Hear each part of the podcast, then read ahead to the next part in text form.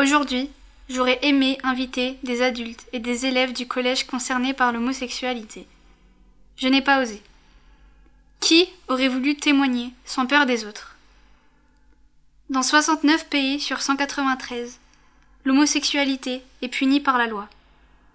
12 pays la condamnent à mort. En France, les crimes et délits contre les homosexuels ont augmenté de 36% en 2019. Toi qui m'écoutes, sache que ce n'est pas l'homosexualité qui est condamnable, mais l'homophobie. Aujourd'hui, 17 mai, c'est la journée internationale contre l'homophobie. Soyons tous homosensibles.